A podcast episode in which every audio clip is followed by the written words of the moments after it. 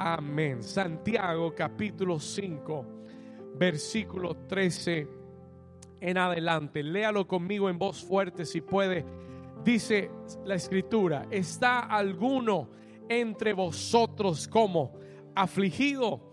Haga qué cosa? Oración. ¿Está alguno alegre? Cante alabanzas. ¿Está alguno enfermo entre vosotros? Escuche, llame a los ancianos de la iglesia y ¿qué deben hacer?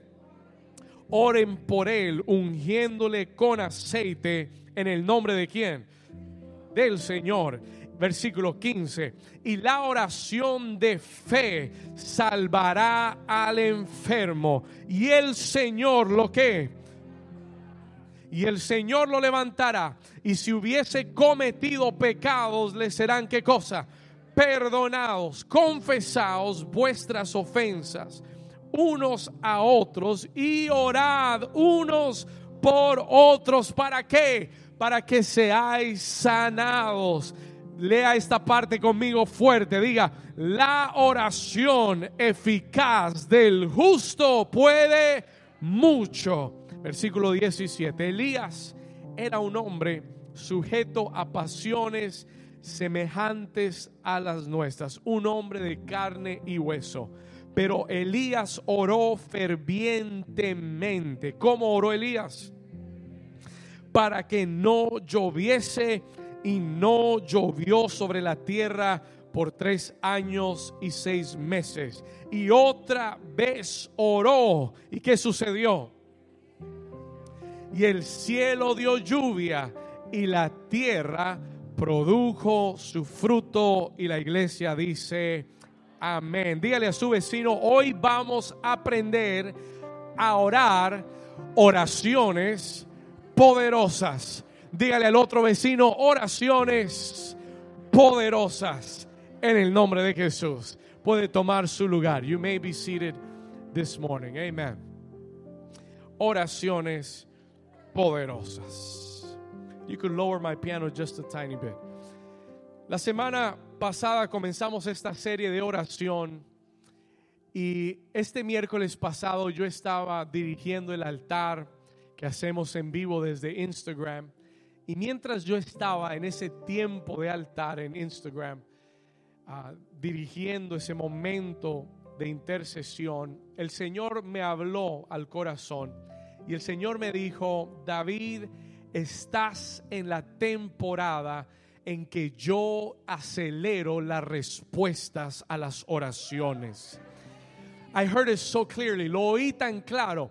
Estás en la temporada, dile a la iglesia que estamos entrando en una temporada en la que Dios va a acelerar las respuestas a las oraciones de su pueblo. Hay alguien que diga amén a eso. Y usted dice, pastor, ¿y por qué estamos en esa temporada? ¿Por qué Dios quiere acelerar las, las, respuestas? ¿Sabe qué me dijo el Señor? Porque los tiempos se están terminando y el Señor quiere y tiene asuntos pendientes que resolver antes de que llegue el final. Solo cuatro dijeron amén. Escúcheme bien, listen to me carefully, listen to this.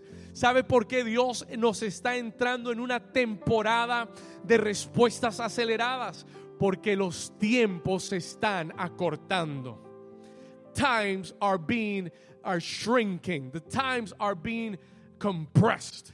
Están siendo acortados y porque están siendo acortados, Dios va a acelerar las respuestas a las oraciones. Alguien que lo crea y diga amén.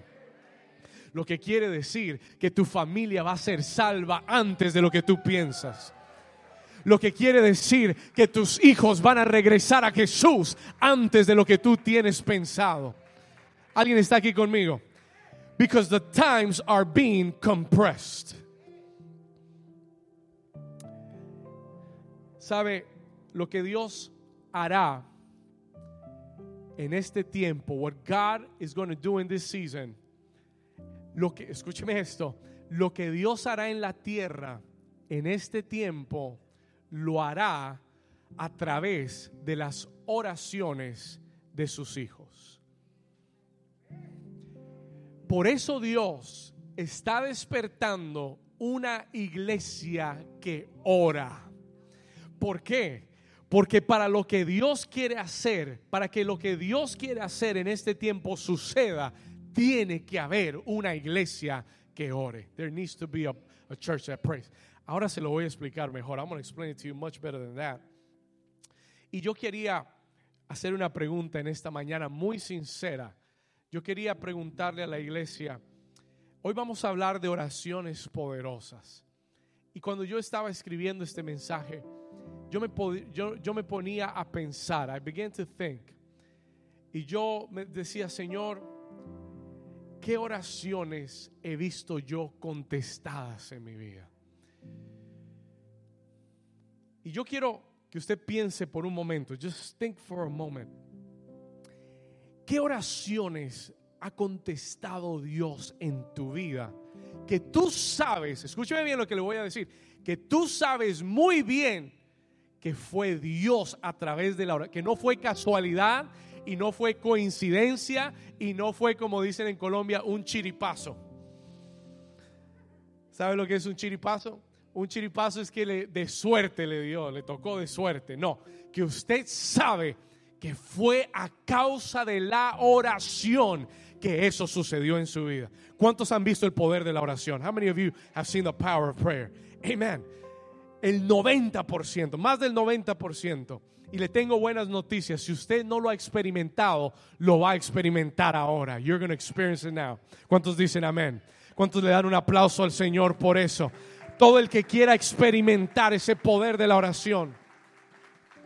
Escúcheme acá por un momento. Listen to me for a moment. Yo he visto el poder de la oración. I have seen the power of prayer. Yo he visto cosas suceder que no eran posibles para mí, that were not possible for me. Uno de los testimonios de oración que he compartido tantas veces, yo recuerdo hace muchos años, ya casi 12 años atrás, cuando yo salí, cuando me gradué y estaba buscando un trabajo y duré como aproximadamente unos cuatro, cinco meses sin trabajo. Y yo le he contado esto en, otras oportunidades, pero recuerdo tanto cinco meses sin trabajo, five months without a job. ¿Cuántos saben que es difícil un mes sin trabajo? Bueno, cinco meses a la desesperación. Y todos los trabajos que salían eran trabajos que me comprometían en mi tiempo de servicio a Dios. Y recuerdo tanto que me llamaron de un lugar y me dijeron, era con la ciudad de Miami, con el condado de Miami, y me dijeron, tenemos interés en usted, en su resumen, en su hoja de vida, pero envíe todos los papeles y le avisamos. Y yo estaba tan seguro, tan convencido, tenía tanta fe que ese iba a ser mi trabajo. Y recuerdo que el lunes siguiente me llamaron y me dijeron, lo sentimos mucho, we're so sorry, pero su hoja de vida usted no tiene la experiencia necesaria para trabajar acá. Y en ese momento, como a cualquier persona, todo el ánimo se cayó y toda la fe se cayó, toda la esperanza, todas las palabras remas se cayeron. Y duré dos días triste, angustiado, afligido. Señor, yo pensaba que ese iba a ser el trabajo. Yo estaba convencido que eso iba a ser la oportunidad. Y a los dos días, ese miércoles en la madrugada, leyendo la palabra del Señor, llegué a Éxodo, al libro de Éxodo, donde el Señor le dice a Moisés, por ahí por el capítulo 8 más o menos, donde el Señor le dice a Moisés, le dice, ve a Faraón y dile que suelte a, mi pueblo. Y cuando yo leí eso esa mañana, el Señor me dijo, yo quiero que tú ores y le digas a Faraón que suelte tu trabajo. Y lo tomé como una palabra rema de Dios. I took it as a rema word. Y me metí en mi cuarto de oración y comencé a orar y comencé a tomar la palabra y a declarar la palabra. Y terminé de orar con un, con un ánimo y con una actitud tan diferente que cuando yo salí todo el mundo me decía, ya te dieron el trabajo y yo no, no me han dado nada todavía. Lo que pasa es que oré con fe y le creí al Señor porque me dio una palabra y eso cambió mi actitud. That changed my attitude. Y ese mismo día, escuche esto, el mismo miércoles a las 3 de la tarde, yo recuerdo estar sentado en la sala mirando el reloj cuando sonó el celular a las 3 en punto de la tarde, me llamaron y me dijeron, reconsideramos tu hoja de vida y queremos que vengas a una entrevista. Y, y ese viernes fui y el lunes comencé a trabajar para el condado de Miami-Dade. Alguien que le dé un aplauso al Señor y diga conmigo, hay poder en la oración. Eso no fue casualidad, eso no fue suerte, eso no fue coincidencia, eso se llama el poder de la oración. Diga conmigo, hay poder en la oración. Dígalo más fuerte, diga, hay poder en la oración. ¿Cuántos dicen amén? Hoy el Espíritu Santo quiere refrescar tu vida de oración, trayéndote esa revelación de que hay poder en la oración. En el, versículo que leímos en el, en el, capítulo 5 de Santiago, versículo 16, el escritor nos dice, el escritor dice, la oración eficaz del justo, diga conmigo, puede mucho. Diga conmigo, puede mucho. ¿Qué quiere decir que puede mucho? Quiere decir que tiene mucho poder. La oración del justo, dígalo una vez más, diga, la oración del justo, diga, tiene mucho, mucho qué. Hay mucho que se puede hacer con la oración. Santiago nos da una lista de cosas en el capítulo 5. Él dice, ¿está alguno afligido? Vaya al terapista. Vaya al psicólogo ¿Está alguno afligido entre vosotros? Él dice, haga oración, ore. ¿Está alguno enfermo? Oren por él. ¿Habrá alguno que haya pecado? Ore. ¿Está alguno ofendido? Ore para que haya sanidad. Diga conmigo, la oración tiene poder. Él nos da una serie de situaciones y para cada uno nos dice, ve a la oración, go to prayer. ¿Estás afligido? No vayas donde tu mejor amigo, ve a la oración. Porque en el lugar de oración Dios te levantará. Estás enfermo antes de correr al médico, antes de llamar al 911, corre a la presencia de Jesús y clama. Y Él dice, clama a mí y yo te responderé. Y el sanador por excelencia, dice Santiago, le levantará y salvará al enfermo.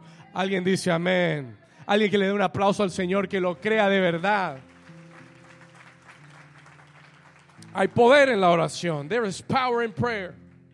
Yo entendí que esta es una verdad que el diablo ha querido esconder de la iglesia. Yo entendí, he entendido a través de los años que el diablo quiere esconder, opacar esta verdad del pueblo de Dios. Él se opone a tu vida de oración. Más que cualquier otra cosa. More than anything else. El diablo se opone a tu vida de oración. Yo recuerdo escuchar muchas veces, no sé cuántos han oído esta declaración. Se nos ha enseñado, se nos ha dicho desde los altares y los púlpitos. ¿Cuántos han oído esto? La oración no cambia la voluntad de Dios, más bien nos cambia a nosotros. ¿Cuántos han oído esa declaración? Y usted dice, pastor, ¿es verdad eso? Y la respuesta es, la pregunta es, la oración no cambia la voluntad de Dios, la oración nos cambia a nosotros. Es verdad, pero es verdad parcialmente. It is partially true. Déjeme explicarle algo por un momento. Escúcheme acá. Yo oí eso hace muchos años atrás. Y le voy a decir por qué no es bueno esa, esa declaración. Porque el usted pensar que tu oración no cambia la voluntad de Dios, pero solo me cambia a mí, puede hacer que yo diga, ¿para qué oro si Dios va a hacer lo que se le da la gana de todas formas? Entonces mejor no oro y, dejo que Dios haga lo que quiera. ¿Cuántos me están entendiendo? Y eso no es bíblico. That is not biblical.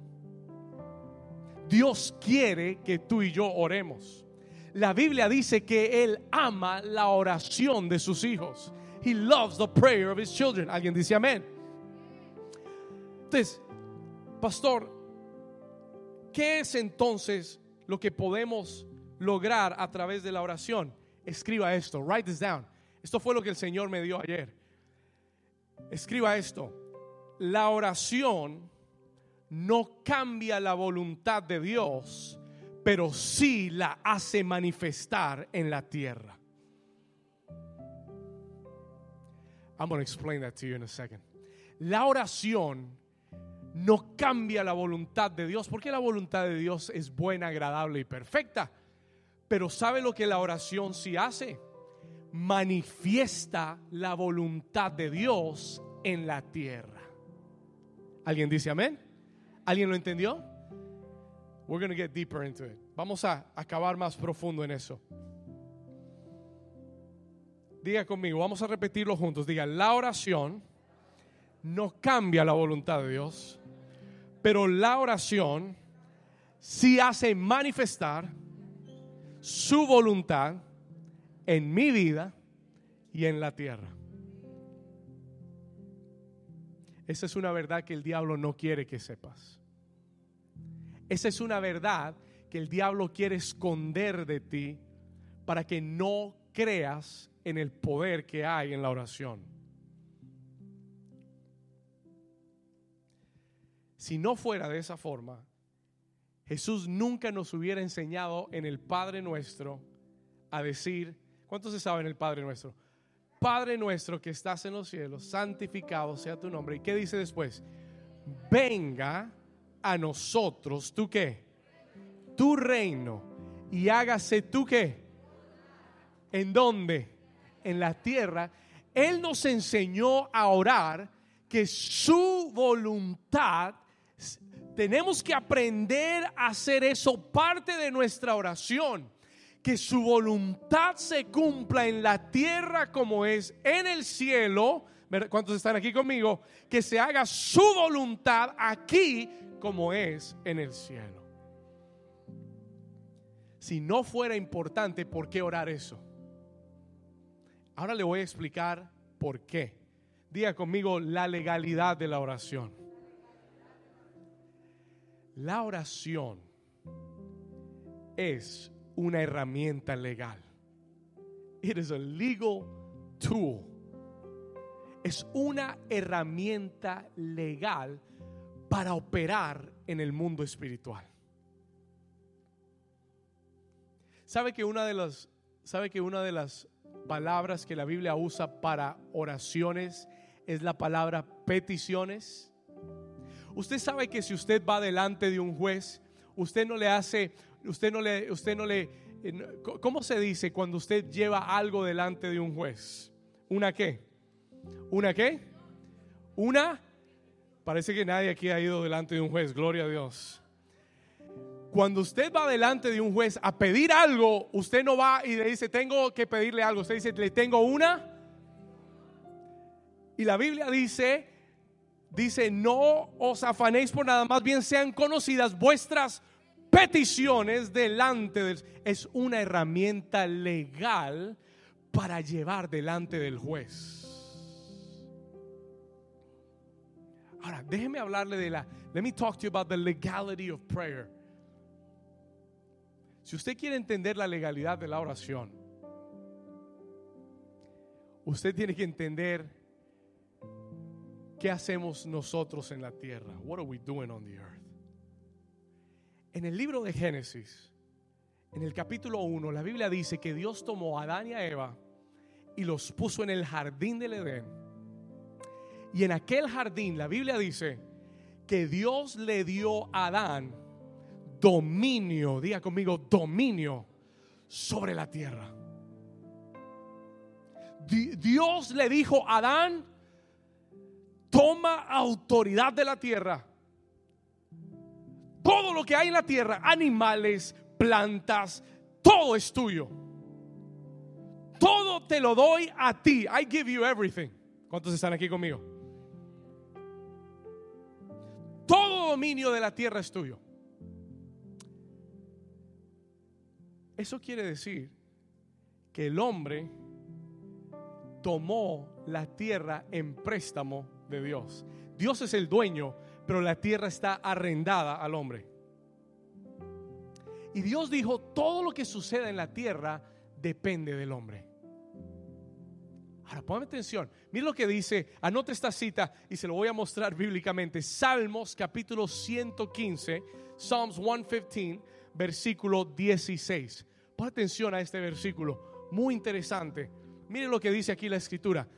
Los cielos son los cielos de quién? Ayúdeme. Los cielos son los cielos de quién? Pero ¿qué dice después? Y ha dado la qué? ¿A quién le dio la tierra? Listen to me.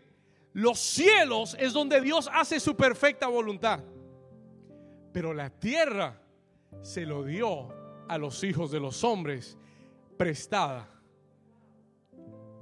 Porque un día Él regresa para tomar lo que es suyo. ¿Alguien está aquí conmigo? Pero hoy la tierra en la que tú y yo vivimos, es, Dios se la dio al hombre para administrarla. And you know what that means? Que todo lo que sucede en la tierra depende del hombre. Pon atención por un momento. Listen to this carefully for a moment la operación del cielo en la tierra depende de hombres y mujeres que se pongan de acuerdo con los planos de Dios y que a través de la oración le den acceso a Dios para operar en la tierra. La única forma en la que Dios interviene en los asuntos de los hombres es cuando hay hombres y mujeres que oran y le dan acceso a través de la oración para que Dios opere en la tierra. ¿Alguien lo entendió? This is something eh, esto no es para principiantes. Estamos hablando del verdadero significado de la oración. Por eso la Biblia dice que Él escogió reyes y sacerdotes, que tú y yo en Cristo somos reyes, diga reyes. ¿Y qué? Y sacerdotes. ¿Qué hace un rey? Pregunta, ¿qué hace un rey? What does a king do? Un rey, ¿qué hace? ¿Qué hace un rey? Gobierna sobre un territorio. ¿Y qué hace un sacerdote? Un sacerdote es el que va delante de Dios y se presenta por todo el pueblo. Y la Biblia dice en el libro de Apocalipsis que nos hizo para Dios reyes y sacerdotes. ¿Qué quiere decir eso, pastor? Que tú y yo estamos diseñados para gobernar en la tierra que Dios nos dio a través de la oración, a través de la comunión con Dios, para que los planes de Dios se cumplan en la tierra. That is just too much. Ya con eso nos podemos ir para la casa. ¿Cuántos me están siguiendo hasta ahí? We're, there so far. A nosotros nos enseñaron la religión eh, tradicional, nos dijo, no, usted ore el Padre Nuestro 50 veces para que Dios lo oiga. Escúcheme. y perdimos el entendimiento del poder de la oración y lo tomamos como algo religioso. We took it as something religious. Y vemos la oración como algo a veces, ay, pero lo vemos como si fuera perder el tiempo orando. Pero escuche esto. Lo que Dios hará en tu vida, lo hará únicamente a través de tu oración. Dios, mire, Dios es soberano y es el dueño de todo el universo, pero escúcheme lo que le voy a decir. Pero Él respeta sus propias leyes. Y dice que los cielos son del Señor, pero la tierra se lo dio a los hombres. Y todo lo que Dios hace en la tierra tiene que hacerlo a través de un hombre. La salvación tuvo que venir a través de Dios hecho. Ahí está. There it is. Todo lo que Dios hará en la tierra tendrá que hacerlo a través de un hombre. Porque si no lo hace a través de un hombre será ilegal. It would be illegal. Eso es lo que el diablo trata de hacer. Meterse ilegalmente a la tierra. Pero Dios no puede violar su propia ley. Y Dios dice, por eso yo voy a levantarme un reino de reyes y sacerdotes que aman mi presencia, que oran delante de mí y que me invitan a mí, que me abren la puerta a través de la oración para que yo intervenga en los asuntos de la tierra. Vamos, denle un aplauso al Señor como si usted estuviera entendiendo algo. Grite conmigo, hay poder en mi oración. There is power in my prayer. Por eso es que cuando yo oro, la sanidad de Dios puede venir a una vida. Por eso es que cuando oramos, Dios puede cambiar el destino de una nación. Por eso Dios puede cambiar el destino de Ucrania si la iglesia se levanta a orar y a clamar. Pastor, yo no sé si eso es muy bíblico, yo nunca había oído eso. Ezequiel capítulo 22, vamos ahí. Ezequiel capítulo 22. Compartía este texto con la clase de la escuela ministerial. Este es un texto muy poderoso, muy, muy, muy poderoso. Ezequiel capítulo 22, versículo 28 al 31. Mire lo que dice. Vamos a leer desde el 30. Let's read from verse 30. Vamos a ir a Ezequiel 22, versículo 30. Dios le habla al profeta. Go with me to verse 30. Dice, mire lo que Dios le dice a Ezequiel. God tells Ezekiel these words. El Señor le dice a Ezequiel, busqué entre ellos, ¿a quién busqué? Hombre, busqué entre ellos hombre que hiciese vallado y que se pusiese en la brecha delante de mí a favor de qué? ¿A favor de qué?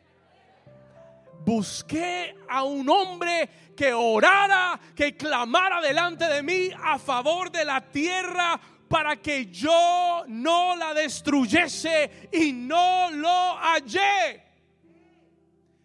El Señor está hablando acerca de Jerusalén. Y él dice, yo busqué a alguien, un hombre que estuviera orando por esta tierra, que, que, estuviera pidiendo misericordia por esta tierra. Lo busqué, pero no lo hallé. No había nadie orando a favor de Jerusalén, de la tierra. Y el versículo 31 dice, verse 31 says, por tanto derramé sobre ellos mi ira, con el ardor de mi ira los consumí, hice volver el camino de ellos sobre su propia cabeza, dice Jehová el Señor. ¿Entendió eso?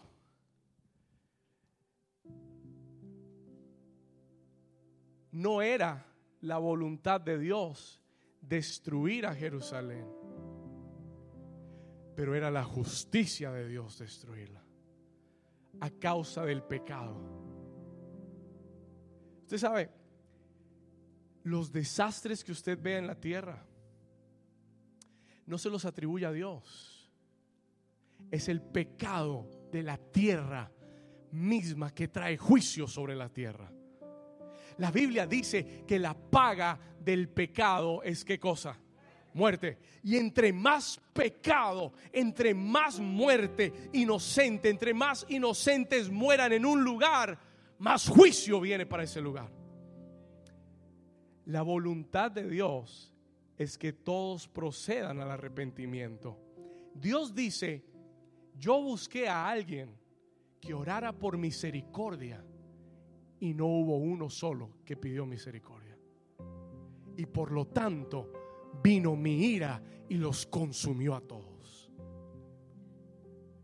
Do you see the weight of your prayer before the Lord? ¿Puede entender usted el peso de su oración delante del Señor? ¿Qué pasa si en tu casa tú eres el único creyente y no estás orando por misericordia por tu familia?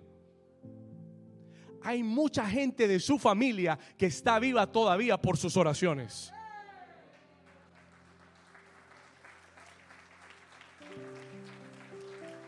Porque el Señor ha oído tu oración y su misericordia ha guardado a esos seres queridos que no están caminando tan justo y tan recto, pero el Señor ha oído la oración y ha detenido su juicio por misericordia.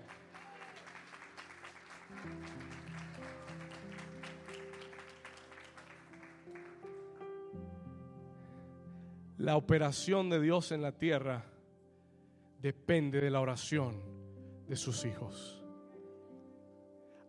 ¿Sabe lo que el Señor me dijo? You know what God told me? El Señor me dijo, David, hay muchas cosas que yo quiero hacer, pero no he hecho porque no hay gente orando para que yo las haga.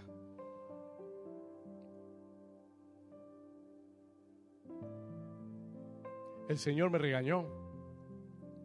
Me dijo, David, tú quieres ver el templo de esta iglesia, pero tú no has orado por ese templo no has orado como deberías orar para que yo abra las puertas, porque hay un enemigo metido en ese lugar.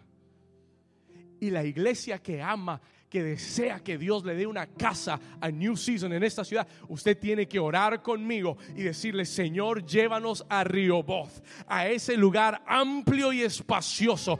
Padre, quita de ese lugar a todo enemigo que está apoderado. Señor, desalójalo en el nombre de Jesús y que las puertas que estaban cerradas se abran para que la iglesia posea las puertas de los enemigos.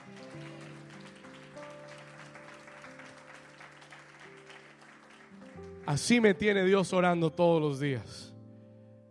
Así me tiene Dios. Esto no es una cuestión de dinero, no es una cuestión de crédito, no es una cuestión de, ciudad que tenemos que irnos para el norte, para el sur, para donde es más barato, para donde es más grande. Olvídese de eso. Esto es una cuestión de oración.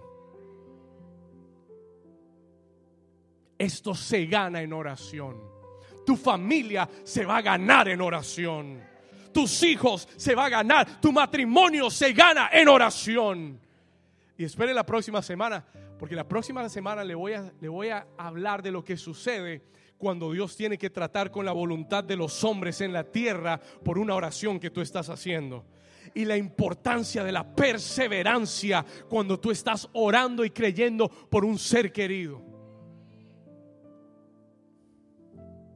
Pero si tú no oras, Dios no lo hace.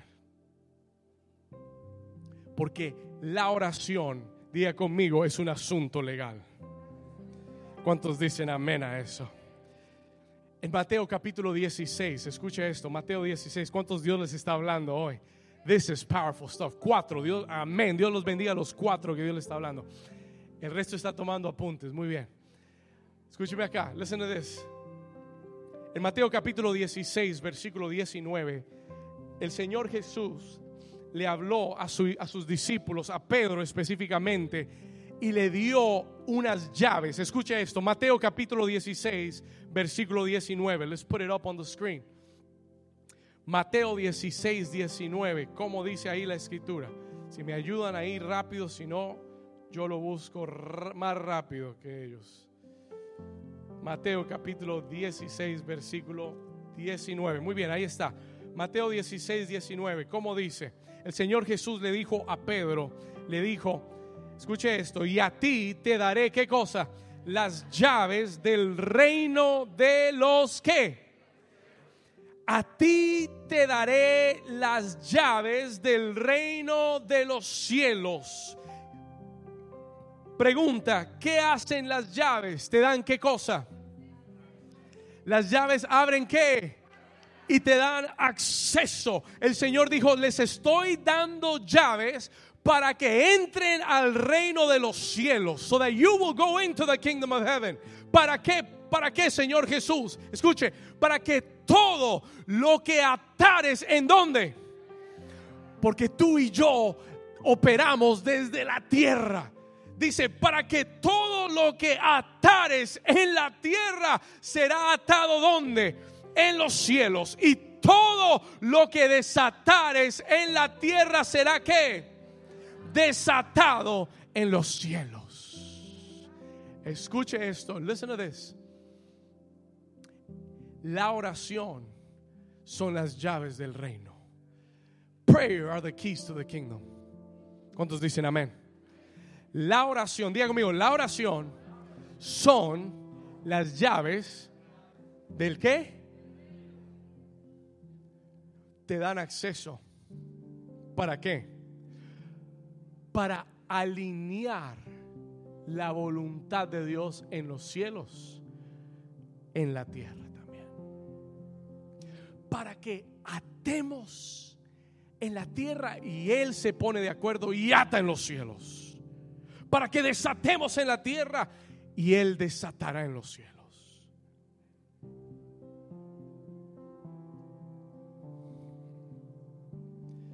Diga conmigo, la oración son las llaves de acceso al reino de los cielos. Tú puedes entrar y operar en el reino a través de la oración y puedes alinear los planes del cielo con la tierra a través de la oración.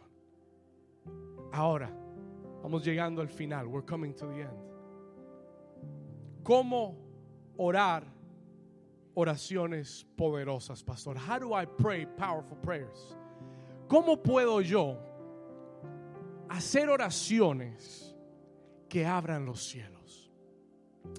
¿Cómo puedo yo hacer oraciones que transformen las circunstancias en mi vida y en la tierra. ¿Cómo puedo yo hacer oraciones que el Señor oiga y que yo vea el resultado y que yo vea la mano como Elías que oró y el cielo se cerró y volvió a orar y el cielo se abrió? ¿Cuántos quieren hacer esa clase de oraciones? Hay le voy a dar cuatro claves bíblicas. La última la vamos a tocar la próxima semana extendidamente. Pero hay cuatro claves bíblicas para orar oraciones poderosas. Número uno, anótela. Esto va a cambiar tu vida de oración. This will change your prayer life. Número uno, debes orar con fe. Anota esto. Write this down. To pray para que tus oraciones sean poderosas, deben ser hechas con fe. Mateo capítulo 21, versículo 21 y 22. Mire lo que Jesús mismo declaró. Mateo capítulo 21, versículo 21 y 22. Escuche esto. Jesús respondió y les dijo, de cierto os digo, esta es la verdad, que si tuvieres qué cosa, vamos, dígalo con, con ganas, si tuvieres qué, si tuvieres fe y no dudares, no solo haréis esto de la higuera, sino que si a este monte dijeres, quítate y échate en el mar, escuche esto, ¿será que? ¿Será que? Versículo 22, verse 22, y él le añade y le dice, y todo lo que pidieres en qué? creyendo lo que. ¿Cuántos creen esa palabra? Eso no lo dijo el pastor. Eso lo dijo el Señor Jesús. Versículo 21 una vez más. Back up one verse for me. Escuche esto. Él dijo, de cierto te digo que si tuvieres fe y no dudares, tus oraciones tienen que hacerse deben ser hechas con fe, sin dudar, sin temor. Deben ser hechas desde un lugar en el Espíritu donde la palabra imposible no existe. ¿Sabes cómo hacer una oración con fe? No la hagas en tu carne. Hazla desde el Espíritu, donde la palabra imposible no existe.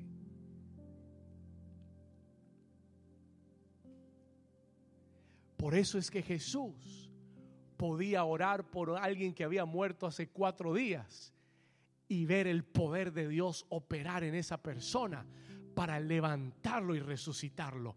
Porque en su vocabulario, desde el lugar de su oración, no hay imposibles. Pregunta, ¿y si resucitó un muerto, qué más, qué más no podrá hacer la oración?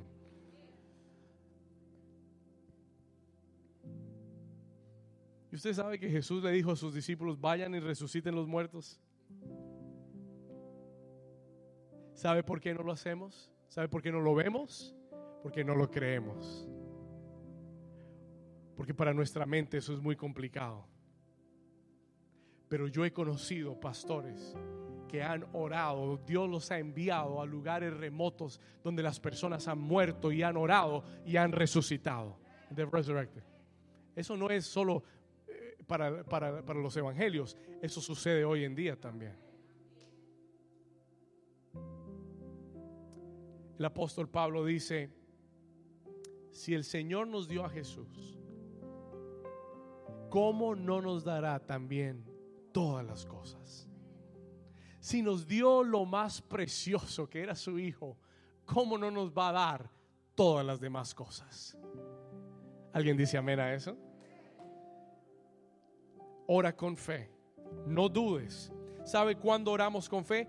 Cuando tú conoces el poder de la oración. ¿Sabes cuándo oramos con fe?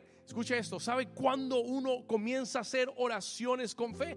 Cuando tú tienes un rema de Dios que Dios te dio y, tú, y ese rema la Biblia dice, la fe viene por el oír y el oír el qué? El rema de Dios. Cuando Dios te ha dado rema, cuando Dios te ha dado una palabra, como el día en el que me llamaron y me dijeron, no hay trabajo, el trabajo lo, lamentamos, discúlpenos, pero esa mañana yo leí una escritura, un rema que me dio fe, renovó mi fe. Y cuando yo leí ese versículo que dijo, suelta a mi pueblo, yo oí al Señor decirme, dile a Faraón que suelte tu trabajo. Eso renovó mi fe. Y cuando yo oré esa palabra, esa fe explotó en el mundo espiritual. Y lo que era imposible se hizo posible.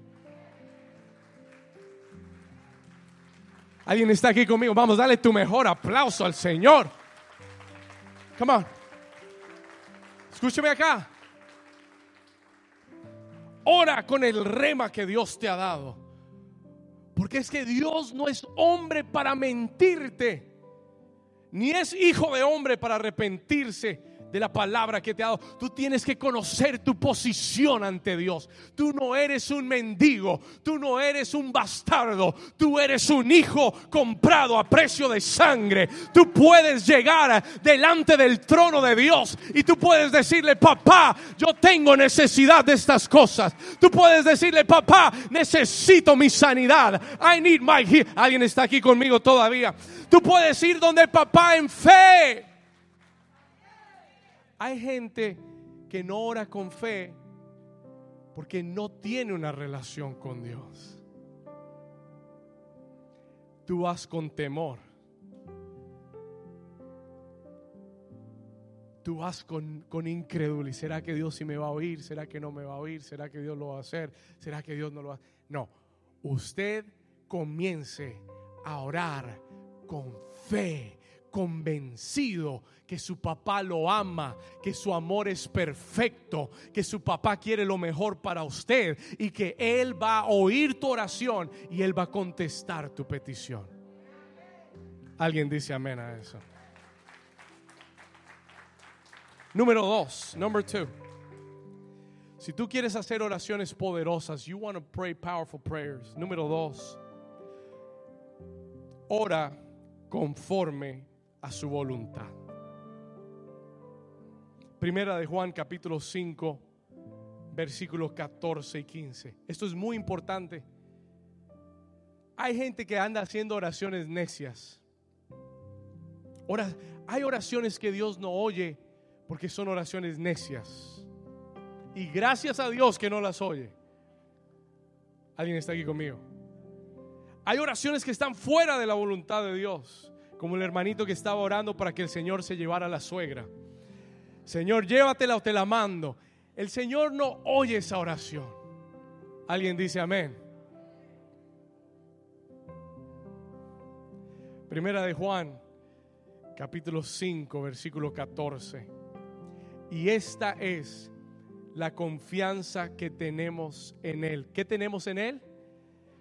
Esta es la confianza que tenemos. Escuche, esta, diga, esta es mi confianza. Vamos, dígalo con confianza. Diga, esta es mi confianza. ¿Cuál es la confianza que tenemos en Él? Que si pedimos alguna cosa conforme a su voluntad, ¿conforme a qué? ¿Cuál es la confianza? Que si pedimos alguna cosa conforme a su voluntad, Él nos qué? Él nos oye. Versículo 15, verse 15, look what it says. Y si sabemos que Él nos oye, en cualquier cosa que pidamos, sabemos que tenemos las que, las peticiones que le hallemos, que le hallamos. Alguien dice amén. Esta es la confianza que tenemos. Que si oramos conforme a su voluntad, versículo 14, mira lo que dice, que si oramos conforme a su voluntad, Él nos oye. Las oraciones poderosas son las que están alineadas a la voluntad de Dios. Pastor, ¿y cómo sé yo si mi oración está alineada a la voluntad de Dios? Hay gente que, hay gente que piensa que Dios es como el, el genio de Aladino, que hay que frotarle la lámpara y que Él te va a dar tres deseos. Escúcheme, Santiago dice que pedimos y no recibimos porque pedimos mal para gastar en nuestros propios deleites. La clave es pedir conforme a su voluntad. ¿Cómo sé yo la voluntad de Dios, pastor? No hay nada mejor, no hay una forma más segura que cuando tú oras lo que está escrito en su palabra. No hay una forma más segura de estar alineado con su voluntad que orar lo que Él ya declaró que es su voluntad. Tú tienes que mirar si aquello que estás pidiendo, Dios está de acuerdo en su palabra con eso. Pastor, estoy orando por mi familia para que conozca al Señor. Amén. Serás salvo tú y tu casa. Cree en el Señor Jesús y serás salvo tú y tu casa. Esa es la voluntad de Dios. Alguien dice amén. Pastor, estoy orando por sanidad. Amén. Es la voluntad de Dios. En las llagas de Cristo fuimos nosotros sanados y curados. Él sanó todo enfermo que vino a Él. Él lo sanó. Es su voluntad sanarte. Alguien dice amén. Y lo vas a recibir en el nombre de Jesús. Dije, lo vas a recibir en el nombre de Jesús. Pastor, ¿será que Dios quiere bendecir mi trabajo? Claro que quiere bendecir tu trabajo. ¿Quiere Dios bendecir la obra de tus manos? Claro que Dios. Ahora tienes que orar si esa carrera, si ese trabajo es el que Dios quiere para ti. Y pedirle dirección a Dios. Y cuando tú comienzas a orar con más sabiduría, y en vez de decirle, Señor, bendice mis planes, y bendice lo que... Porque, escúcheme esto, ¿sabe lo que yo entendí? Dios no va a oír oraciones que van contrarias a su voluntad. Y si son oraciones que te van a alejar de la voluntad de Dios, Dios no las va a responder. Alguien dice amén. Si son oraciones que van en contra de su voluntad para tu vida y que te van a alejar. Señor, dame ese trabajo que te estoy pidiendo. Pero ese trabajo que le estás pidiendo te mandan a trabajar de domingo a domingo, de 12 a 12. El Señor no te va a responder esa oración. Y lo que tienes que tener cuidado es que el diablo no te, no te engañe con algo que no es de Dios. Alguien dice amén. Diga conmigo, voy a orar conforme a la voluntad perfecta de Dios. Dale un aplauso al Señor si tú lo crees.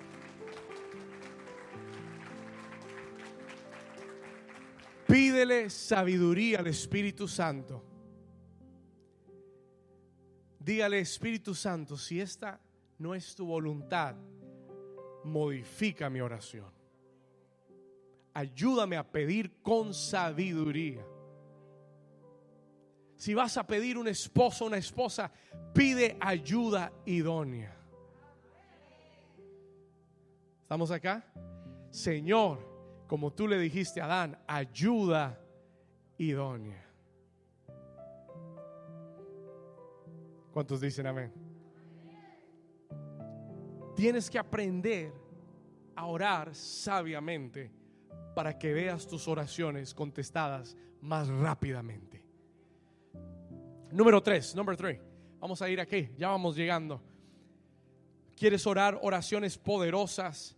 Tienes que orar desde una posición de justicia. From a place of justice. Como la oración es un tema legal, que tú estás presentando delante del juez, más te vale que estás parado recto ante la ley del juez.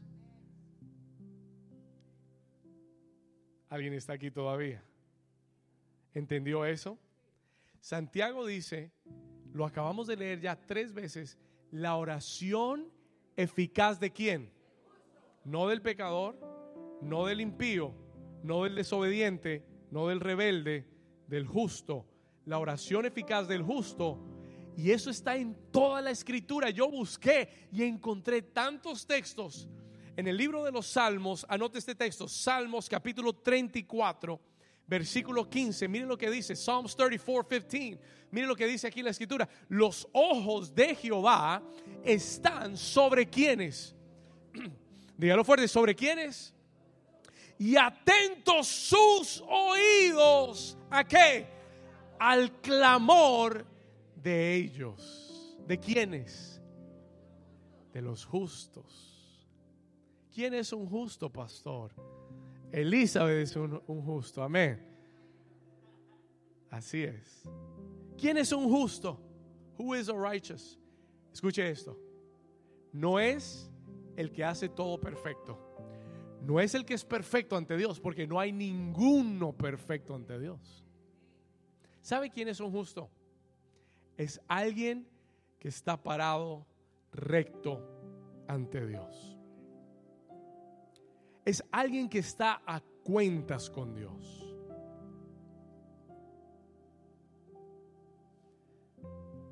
Tú no puedes hacer oraciones poderosas si no estás parado recto ante Dios.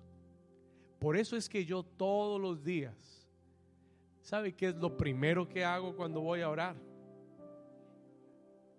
Lo primero que hago cuando voy delante del Señor, todas las mañanas, le digo, Señor, aquí está mi vida delante de ti. Perdóname porque te he fallado. Perdóname por este pensamiento. Perdóname por esta palabra. Perdóname por esta actitud. Señor, límpiame hoy con la sangre. Por eso en el Padre nuestro Jesús enseñó todos los días, dile al Padre, perdona nuestras ofensas, como perdonamos también a los que nos ofenden. ¿Por qué?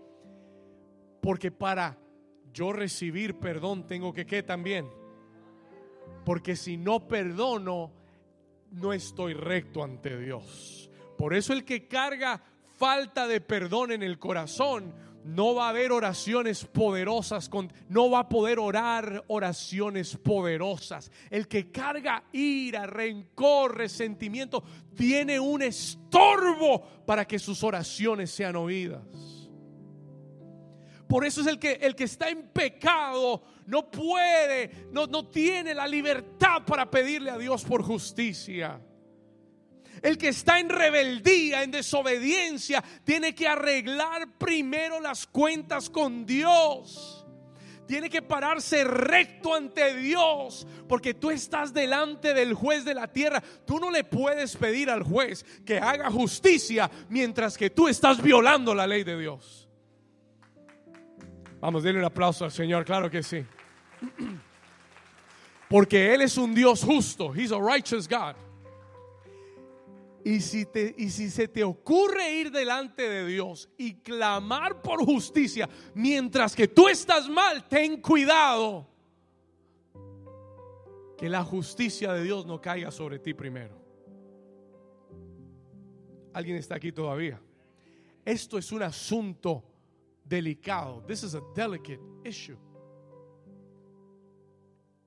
Por eso es la oración del justo la que tiene mucho poder. Cuando tú estás parado recto delante del Señor, tú puedes orar con autoridad. You can pray with authority. No porque eres perfecto, porque estás parado recto. Hay gente que le está pidiendo a Dios trabajo y provisión y le está pidiendo a Dios tantas cosas, pero no son rectos en sus diezmos y ofrendas. Y la Biblia dice, malditos sois con maldición porque me ha robado tus diezmos y ofrendas. Y está bien, si usted quiere, hágalo como usted quiera. Pero entienda algo. Cuando usted esté pidiendo por prosperidad y por provisión, el enemigo va a tener una demanda en su contra que va a frenar tu petición. Esto es un asunto legal, diga, es un asunto legal te va a tener embargado, te va a tener demandado. Él le va a decir, papá, le va a decir, señor juez, él está pidiendo por provisión, pero es más...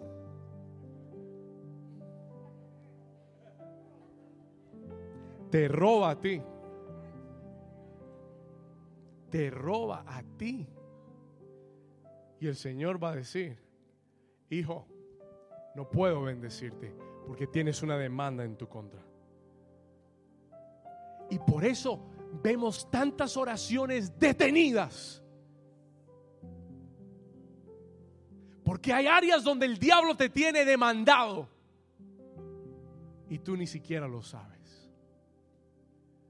Pero cuando nos ponemos a cuentas con Dios, y cuando nos paramos rectos ante Dios, porque la Biblia dice, si alguno ha pecado, abogado tenemos para con el Padre. Alguien dice, amén, a Jesucristo, el justo. Él va a defender tu caso. Él va a pelear por ti en la corte celestial. Si tú confías, ah, eso merece un aplauso. Yo no sé por qué la gente aquí está como si fueran piedras. Escúcheme, eso, eh, eh, eso te tiene que dar libertad. Diga conmigo, tengo un abogado. Diga a Jesucristo, el justo, Él va a defender mi caso. Él va a pelear mi caso. He's gonna fight my case. Él va, él va a pelear. Oh, habrá un mejor abogado. Si, si, si tienes un problema legal, llama JJ, Jesucristo el justo. 1-800 JJ. ¿Cuántos dicen amén? Vamos a dar un aplauso a tu abogado. Por ahí hay uno que dice, yo quiero ser tu abogado. Jesucristo quiere ser tu abogado. ¿Cuántos dicen amén? Wow, this is powerful. Cuando tú comiences a pararte en justicia delante de Dios diariamente, tome este consejo de su pastor. Take this advice from your pastor. Nunca vayas delante de Dios y nunca comiences tu tiempo de oración pidiendo siempre comienza tu tiempo de oración humillándote ante Dios, rindiéndote ante Dios. Busca, haz un inventario de tu día, de tu vida, de tu semana. Y si hay algo pendiente, cancélalo con Jesús. Llévalo a la cruz. Que el Señor anule la voz del acusador. Y entonces cuando esa paz venga, cuando tú sientas esa, esa limpieza, cuando Él te revista de justicia, tú comienzas a orar con autoridad. Y si tienes algo pendiente con alguien, resuélvelo. Eso fue lo que Jesús dijo. Si tienes algo pendiente, ve, resuélvelo antes de que comiences tu petición. Para que el Señor te oiga y te conteste. Número cuatro, y aquí cerramos. We'll, finish here. ¿Cuántos han aprendido algo hoy?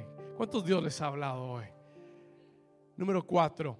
Esto yo lo voy a hablar de esto la próxima semana. I'm going to talk to you about this next week. Pero se lo quiero dejar hoy solamente. Número cuatro. Las oraciones poderosas son oraciones que se hacen con perseverancia. They're persevering prayers perseverantes. Hay gente que ora un día, una vez, pide algo, clama por algo y ya el próximo día ya cree que ya está hecho. Nunca lo vuelve a orar, nunca lo vuelve a pedir. Ya el Señor me oyó, si Él quiere me lo da y si no, no. Escúcheme acá. Hay muchos factores más que solo Dios querer hacerlo hay poderes de las tinieblas oponiéndose a tus oraciones. Escúcheme acá. Hay la voluntad del hombre que Dios tiene que lidiar también. Y la única forma de ver ese rompimiento es a través de la perseverancia en la oración.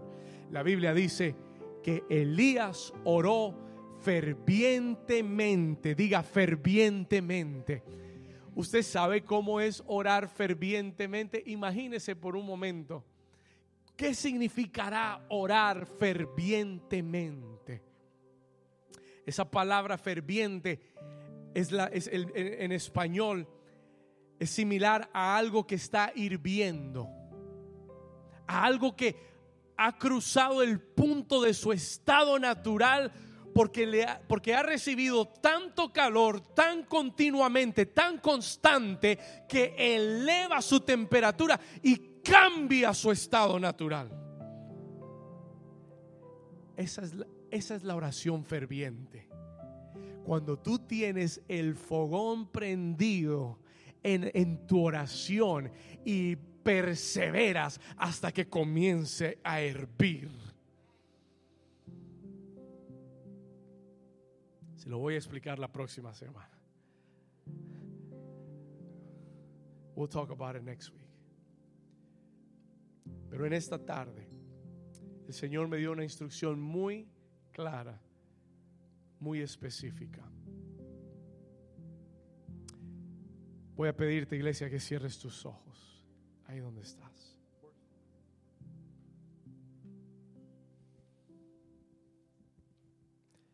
Escúcheme bien.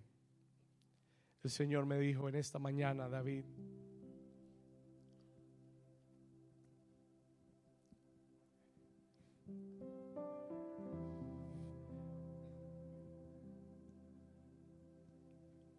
esta tarde, la iglesia está entrando en un tiempo en el que va a haber oraciones contestadas aceleradamente. Vienen respuestas aceleradas de Dios. ¿Alguien lo puede creer?